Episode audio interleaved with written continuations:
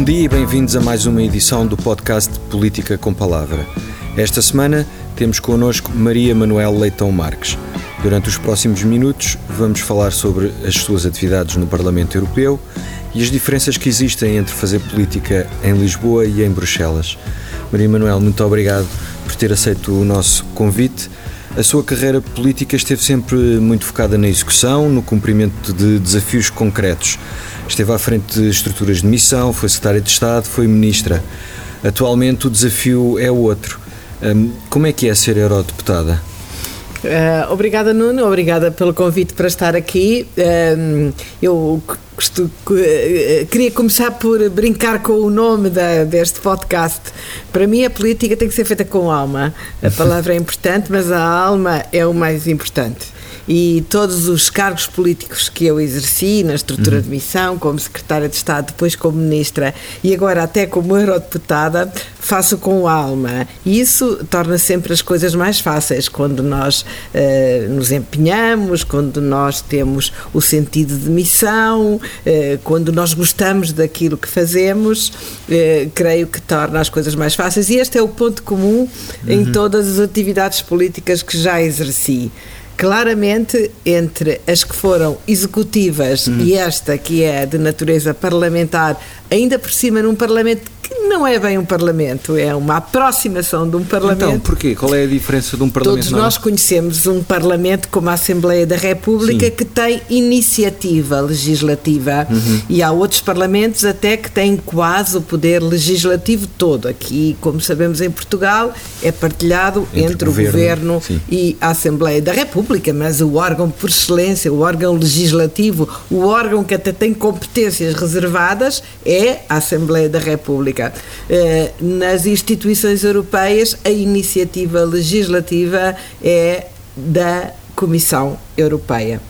O Parlamento pode pressionar a Comissão uhum. no sentido de legislar, mas as propostas vêm sempre da Comissão e depois, então, o processo de decisão é que é feito quase a 13 entre, naturalmente, entre o Parlamento Isso e o Conselho. É um problema, digamos assim, até para a notoriedade e visibilidade de um Parlamento. Sim, hoje o Parlamento tem uma intervenção muito maior, até porque Sim. decide, a proposta vem de lá, mas o uhum. Parlamento uhum. pode emendar, ou seja, alterar e altera muito uhum. as propostas da Comissão e, portanto, a Comissão tem conta uhum. e, faz, uh, e faz namoro, como se costuma dizer, uhum. aquilo que é o pensamento do Parlamento, que às vezes se expressa em relatórios de iniciativa do Parlamento. São uma uhum. forma de dizer à Comissão: olha, nós gostávamos que legislassem sobre os serviços digitais e que na vossa proposta um, introduzissem este ponto, mais este, mais aquele. E destes anos de experiência, e, portanto, é... essas iniciativas que o Parlamento Europeu tem de pressão sobre a Comissão Sim, tem normal, resultados práticos? Tem resultado e neste, e neste mandato houve até um compromisso, uma espécie de acordo de cavalheiros ou, ou acordo de cavalheiras, como, se, como queiramos dizer, eh, da parte da Presidente da, da Comissão Europeia eh, de que eh, respeitaria ou de que eh, tomaria iniciativas legislativas consequentes a esses relatórios de iniciativa. Portanto, isto para dizer que um cargo executivo é diferente de um cargo parlamentar.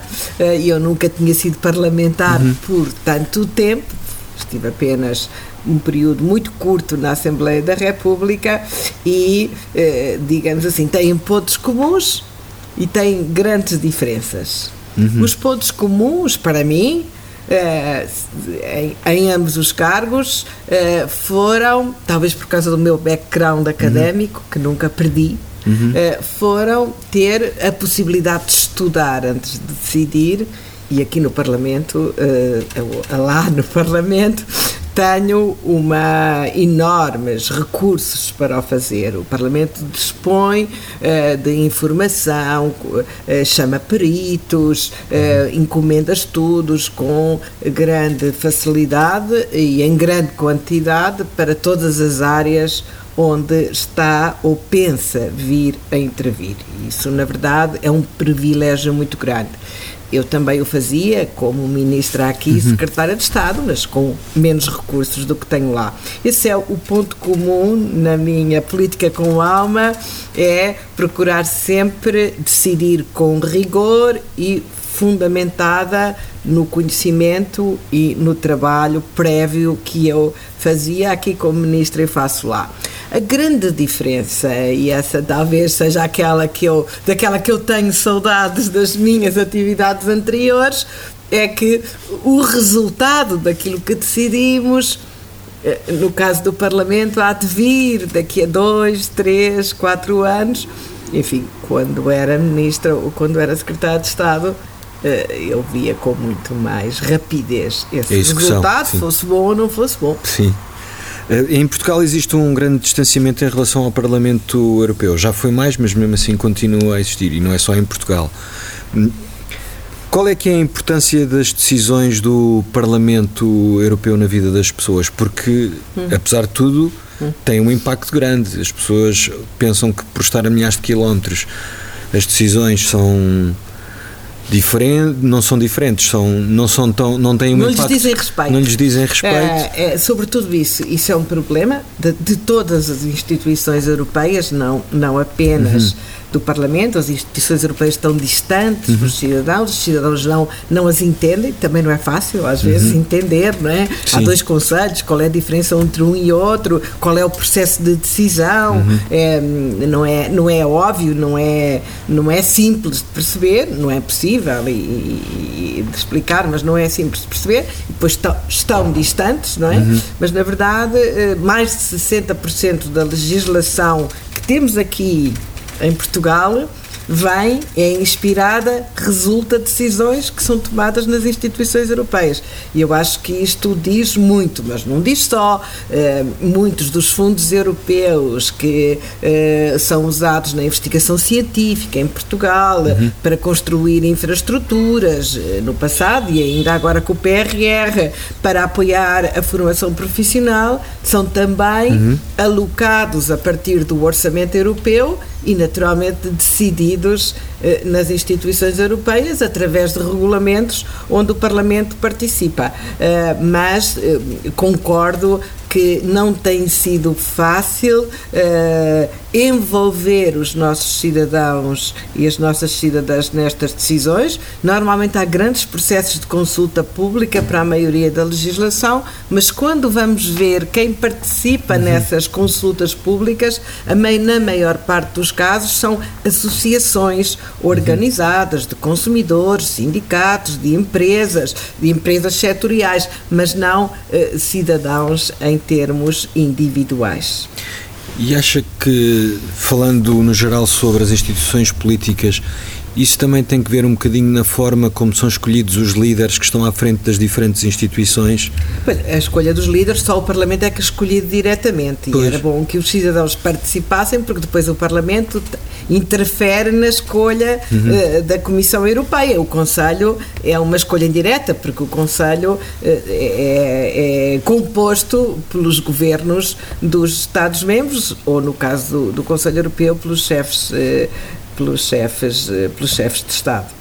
Mas, eh, mas, portanto, essa participação nas eleições europeias era muito bom que acontecesse. E só apenas para dar alguns exemplos uhum. de coisas do nosso dia a dia que passaram pelas minhas mãos, pela comissão uh, de que faço parte, uh, a, a, existência de um carregador comum ainda não está, porque, como disse há bocado, há este gap, esta distância entre, entre o que já aprovámos e, e chegar e, e nós sentirmos na nossa vida diária, mas esse creio que é uma coisa que todos nós sentimos que é uma vantagem não ter que carregar com vários carregadores quando nos deslocamos, um para o relógio, outro para o telemóvel, outro para o computador, um, ou, por exemplo, agora o direito à reparação, que me tenho ocupado muito. O que é o direito à o direito à reparação, por exemplo, naqueles uh, produtos que compramos, que são produtos de longa duração, um, uma máquina de lavar roupa, uhum. uma máquina de lavar louça, ou um micro-ondas, para dar alguns exemplos da cozinha, mas podemos entrar noutros outros lados,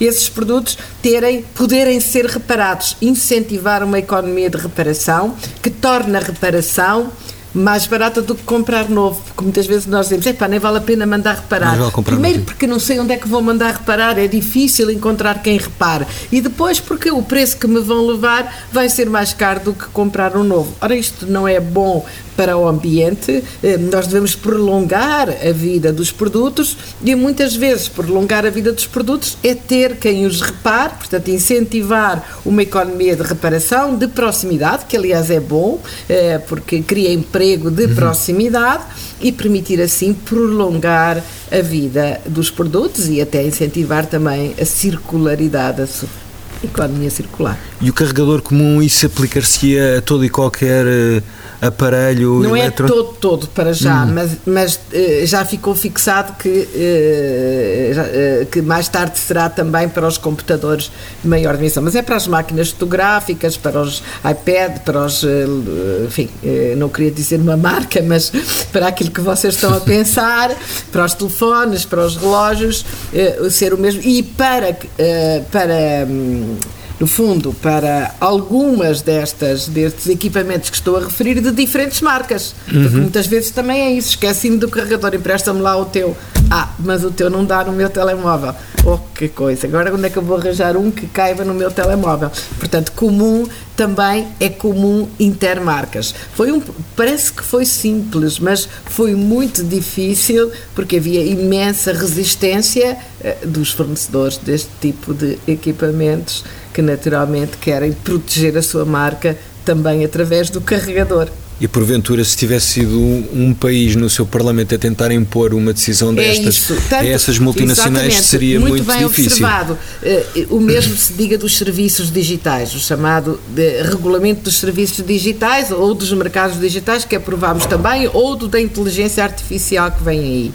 Eh, quando, por exemplo, para dar também um exemplo concreto, eh, nós vamos, com este regulamento dos serviços digitais, limitar o uso dos nossos dados pessoais para nos ser enviada publicidade que às vezes traça perfis e aproveita as nossas vulnerabilidades, uhum. não é? O nosso, a nossa tendência para consumir muito um determinado produto e às tantas estamos a receber muita publicidade só desse produto. Portanto, limitar o uso dos dados pessoais. Eh, foi um regulamento que teve que ser eh, negociado, ou negociado não foi o caso, mas que naturalmente sofreu muita pressão, muito lobby das grandes, dos grandes players do mundo digital e que eu creio que seria muito difícil um país, se fosse Portugal ou a Alemanha, talvez mais fácil para a Alemanha, impor um só regulamento. E, e além de mais, teria impor uma legislação uh, nesta área. E teria ainda outra desvantagem: é que estes mercados são globais. Uhum. E, portanto, uh, é bom que a legislação na União Europeia seja a mesma em todos os Estados-membros. Também era bom já agora que estes princípios que inspiram a legislação da Europeia inspirassem outras legislações no mundo, como aconteceu com o Regulamento de Proteção de Dados, que hoje tem irmãos uhum. na América Latina ou, por exemplo, no Japão e até na Califórnia. Uhum. Uma das matérias debatidas e, aliás, eh, eh, decididas recentemente em Bruxelas teve que ver com a igualdade de género e com a aprovação de legislação sobre a inclusão ao aumento do número de mulheres nos conselhos de administração. Esse processo também foi, imagino, também deve ter sido um processo difícil. Ah, esteve 10 anos parado com veto do Conselho, porque há Estados-membros que até são progressistas nesta área, mas que acham que isso deve ser negociado entre parceiros sociais, não deve ser imposto uhum. uh, e, portanto, uh, não havia maioria suficiente para apoiar essa diretiva que se chama Women on Board uhum. uh, representação de mulheres uh, nos cargos executivos e não executivos, enfim, uh, a diretiva até é mais forte nos não executivos, portanto, uma diretiva mais fraca do que a lei portuguesa, desse uhum. ponto de vista, e não havia maioria suficiente para passar no Conselho. durante 10 anos. Durante 10 anos. Mudou com a mudança do governo alemão. Hum. Portanto, a, a, mudança do, no governo alemão e, e, e, o facto de o chanceler ser hoje social-democrata permitiu que a diretiva finalmente fosse aprovada no Conselho e creio que para nós portugueses não traz grandes novidades, mas para muitos Estados-membros onde não havia legislação, vai com certeza trazer. Eu estou-me a lembrar de uh, quando há uns anos uh, também trabalhava nestas áreas da igualdade de género, dizer que em relação aos salários que se a tendência atual se mantivesse só daqui a 100 anos ou mais de 100 anos é que é, haveria igualdade nos salários entre homens e mulheres. Ah, lá chegaremos como chegámos ao ensino superior, que hoje antigamente havia poucas mulheres, na minha faculdade de Direito, por exemplo, uhum. éramos uma minoria e não havia uma única professora em Coimbra quando eu estudei. Uhum. Uh, lá chegaremos uh, e sim, chegaremos daqui a 100 anos, talvez lá chegaremos, lá chegássemos, mas hoje está provado que os países que introduziram cotas para os cargos políticos, uhum. eh, agora para os conselhos de administração, eh, progrediram muito mais rapidamente que, esse, que essa que legislação de, do que estar à espera, que a concertação social, as mentalidades e, e enfim, que pensem que é desperdiçar metade, metade do mundo, porque metade do mundo são mulheres, não é privilégio nenhum, é desperdiçar as competências eh, de, de metade do mundo. Portanto, as cotas ajudam a uma progressão mais rápida, mas também me recordo aqui da minha experiência de ministra, há sempre muitas resistências.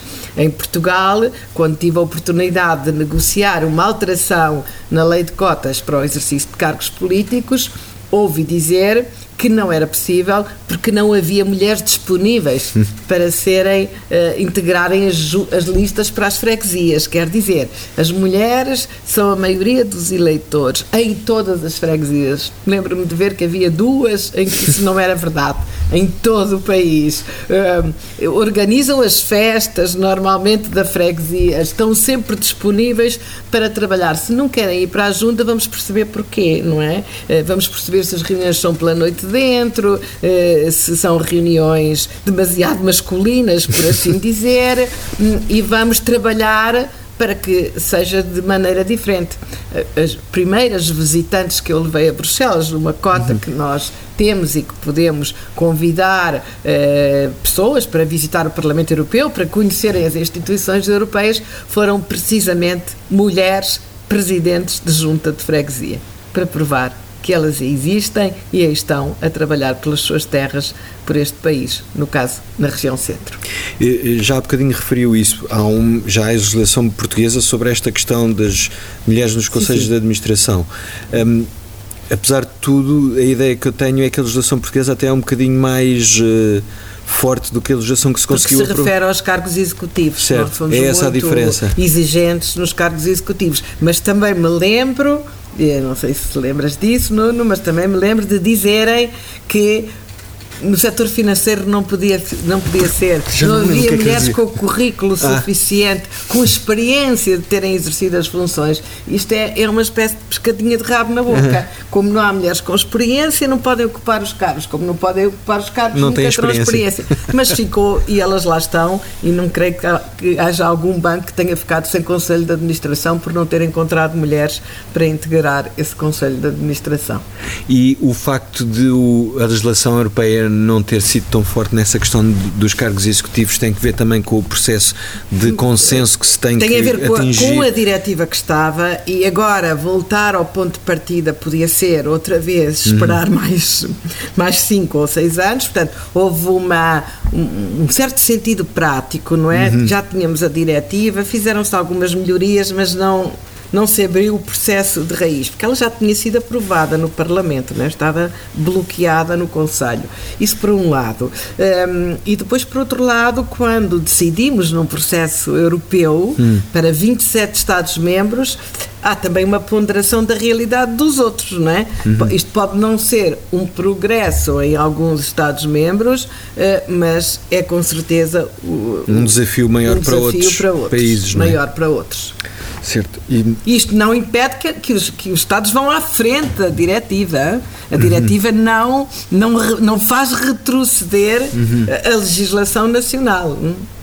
E já, já sentiu alguns efeitos práticos dessa dessa iniciativa ou ainda é muito cedo? Não, ainda é, como, como comecei por dizer, acho que não senti efeitos práticos de nada que havia provado, exceto em matéria financeira quando, e, e durante a pandemia. Foi notável essa hum. mudança. Como é que instituições tão pesadas, que são hum. pesadas, com processos de decisão muito presenciais que eram então eh, foram capazes de se adaptar tão rapidamente e decidir visto daqui parece que não, mas decidir tão rapidamente eh, durante a pandemia. Acho que isso merecia quase uma tese de doutoramento. Está a falar do Parlamento Europeu? Estou a falar do Parlamento, da Comissão e do Conselho. Estou a falar das três.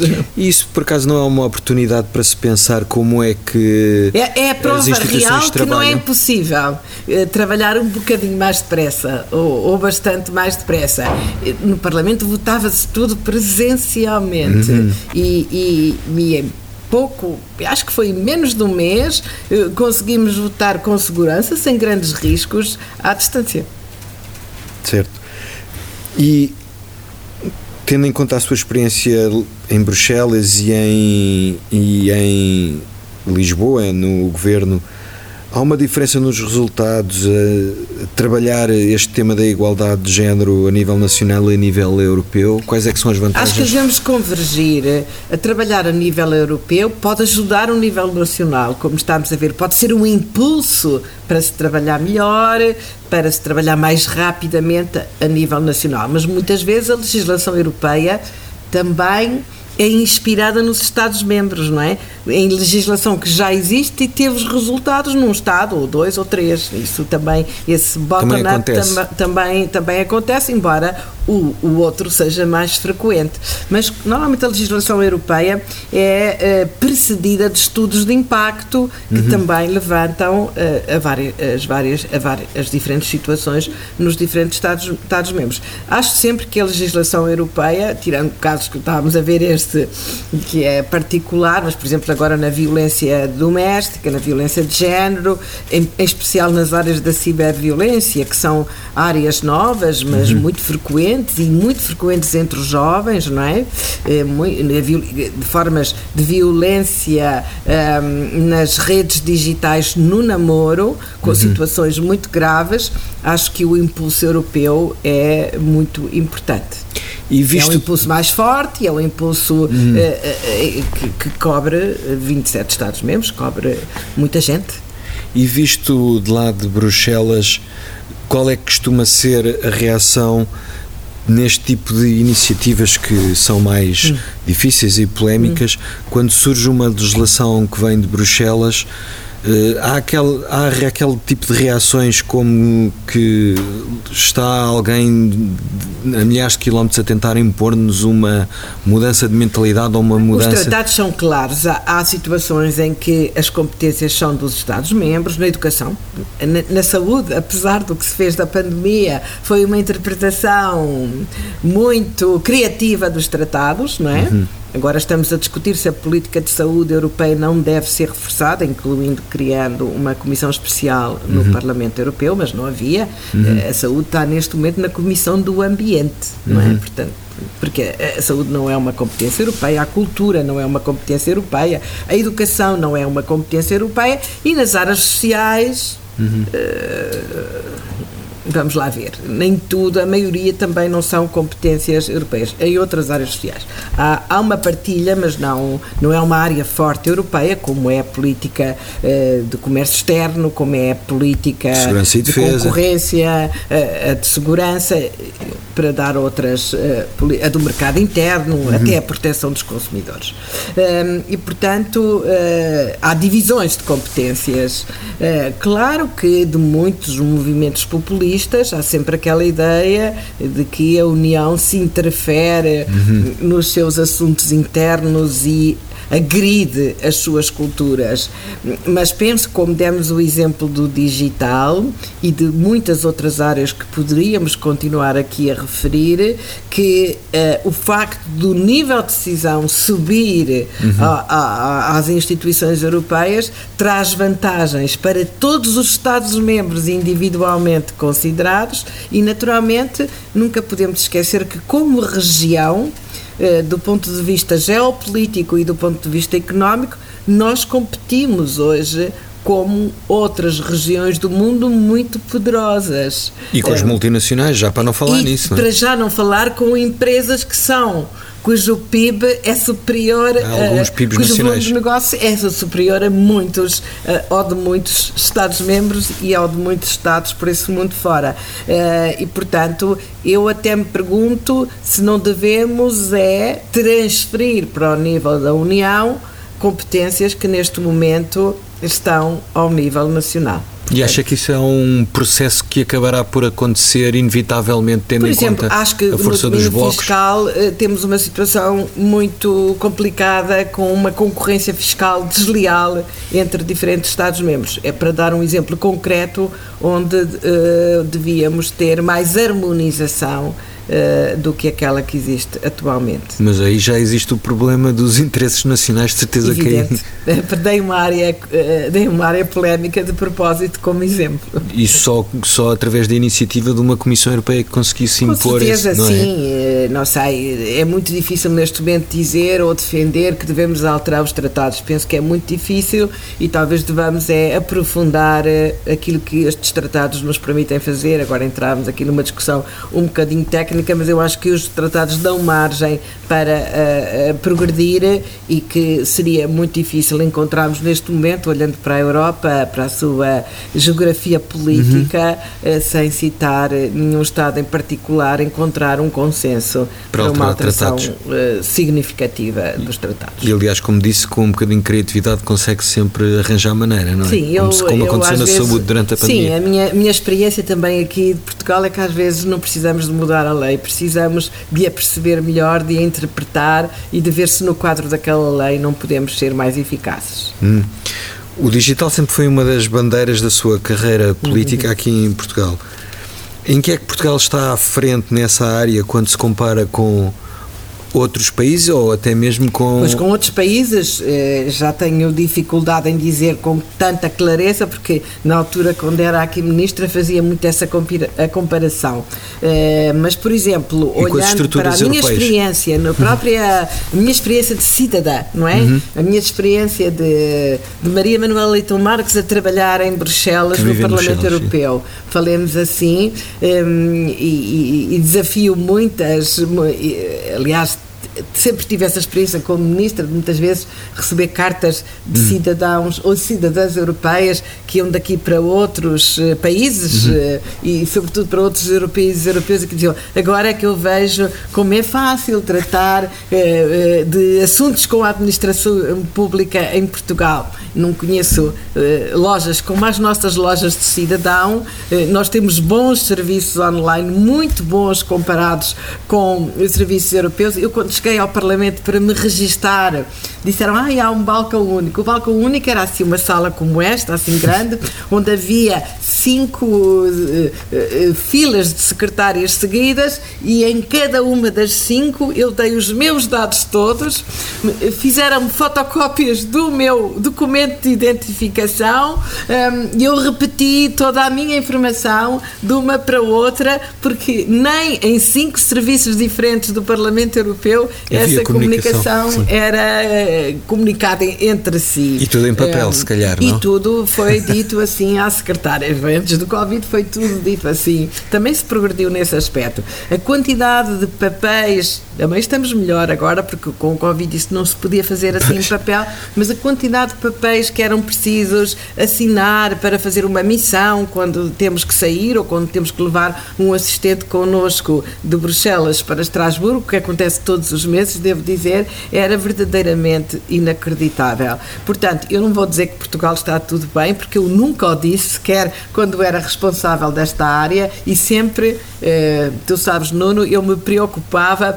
mais com as coisas que não estavam bem do que aquelas que, eh, que eu achava Correu que já bem. estavam a correr bem. Eh, mas penso que Portugal aí eh, é, na verdade, um bom exemplo em muitas áreas, desde, desde o, o IRS automático, a muitas outras que eu podia dizer aqui, eh, não só nos serviços digitais que nós usamos como digitais, como no digital assistido, uhum. que nós temos para as pessoas que não se sentem confortáveis, elas próprias, do seu computador e em sua casa, a, a, a, contactar a administração, eu acho que nós aí, não vou dizer que somos os, os, os melhores da Europa, mas estamos seguramente na linha da frente. Agora, é preciso termos em conta que aquilo que é novo hoje pode ser velho amanhã. O cartão de cidadão eh, foi um projeto notável quando foi feito. Qualquer dia, o importante é não precisarmos de ter cartão uhum. e podermos ter outras formas de identificação que não nos exigem mostrar um cartão para dar um projeto que me é eh, muito caro. Cada vez mais a informação que os, que os serviços públicos já têm sobre nós lhes permite adivinhar, no fundo, eh, antecipar um problema ou fazê-lo em, em, nossa vez. Por, por, exemplo, dizer: olha, o seu cartão, para continuarmos no cartão, vai perder a validade, clica aqui, paga colar e receba em casa um novo cartão eh, coloca a sua informação biométrica que também vai ser pedida uh, transmitir à distância e eu sem ter que ir uh, ao serviço tenho o meu cartão renovado. Não estou a fazer ficção científica, estou a fazer algo que a tecnologia já permite, já permite desenvolver e, e que alguns já viram que pudemos fazer durante, durante a pandemia, que foi, na verdade, desse ponto de vista, um laboratório e uma excelente pressão eh, para melhorar. E foi o facto de nós termos um trabalho feito de há muitos anos em matéria de digitalização da administração pública que nos permitiu resistir melhor durante esse período de que muitos outros um, ehm, e, e, naturalmente com certeza que são todos capazes que estão aqui e muitos outros que estão lá fora de dizer ah, mas ali não corre bem. E, e, e, e sabes, às vezes que nós então quando é que o Simplex chega aqui? Falam tanto do Simplex olha, olha, olha, olha a complicação em que, estou, em que estou metida. Veja lá se o Simplex chega aqui a este procedimento ou àquele que aliás eram coisas muito úteis porque muitas vezes fizemos medidas por causa dessas queixas, queixas. que recebíamos. Portanto, eh, digamos assim, a inovação do setor público exige sempre uma pressão de todas e todos nós, de todas e todas as empresas que são, entre aspas, os clientes dos serviços públicos. Uma pressão para melhorar. Senhora Maria Manuela Tomás, muito obrigado por eh, ter aceito o nosso convite. Termina assim mais uma edição do podcast Política com Palavra. Até para a semana.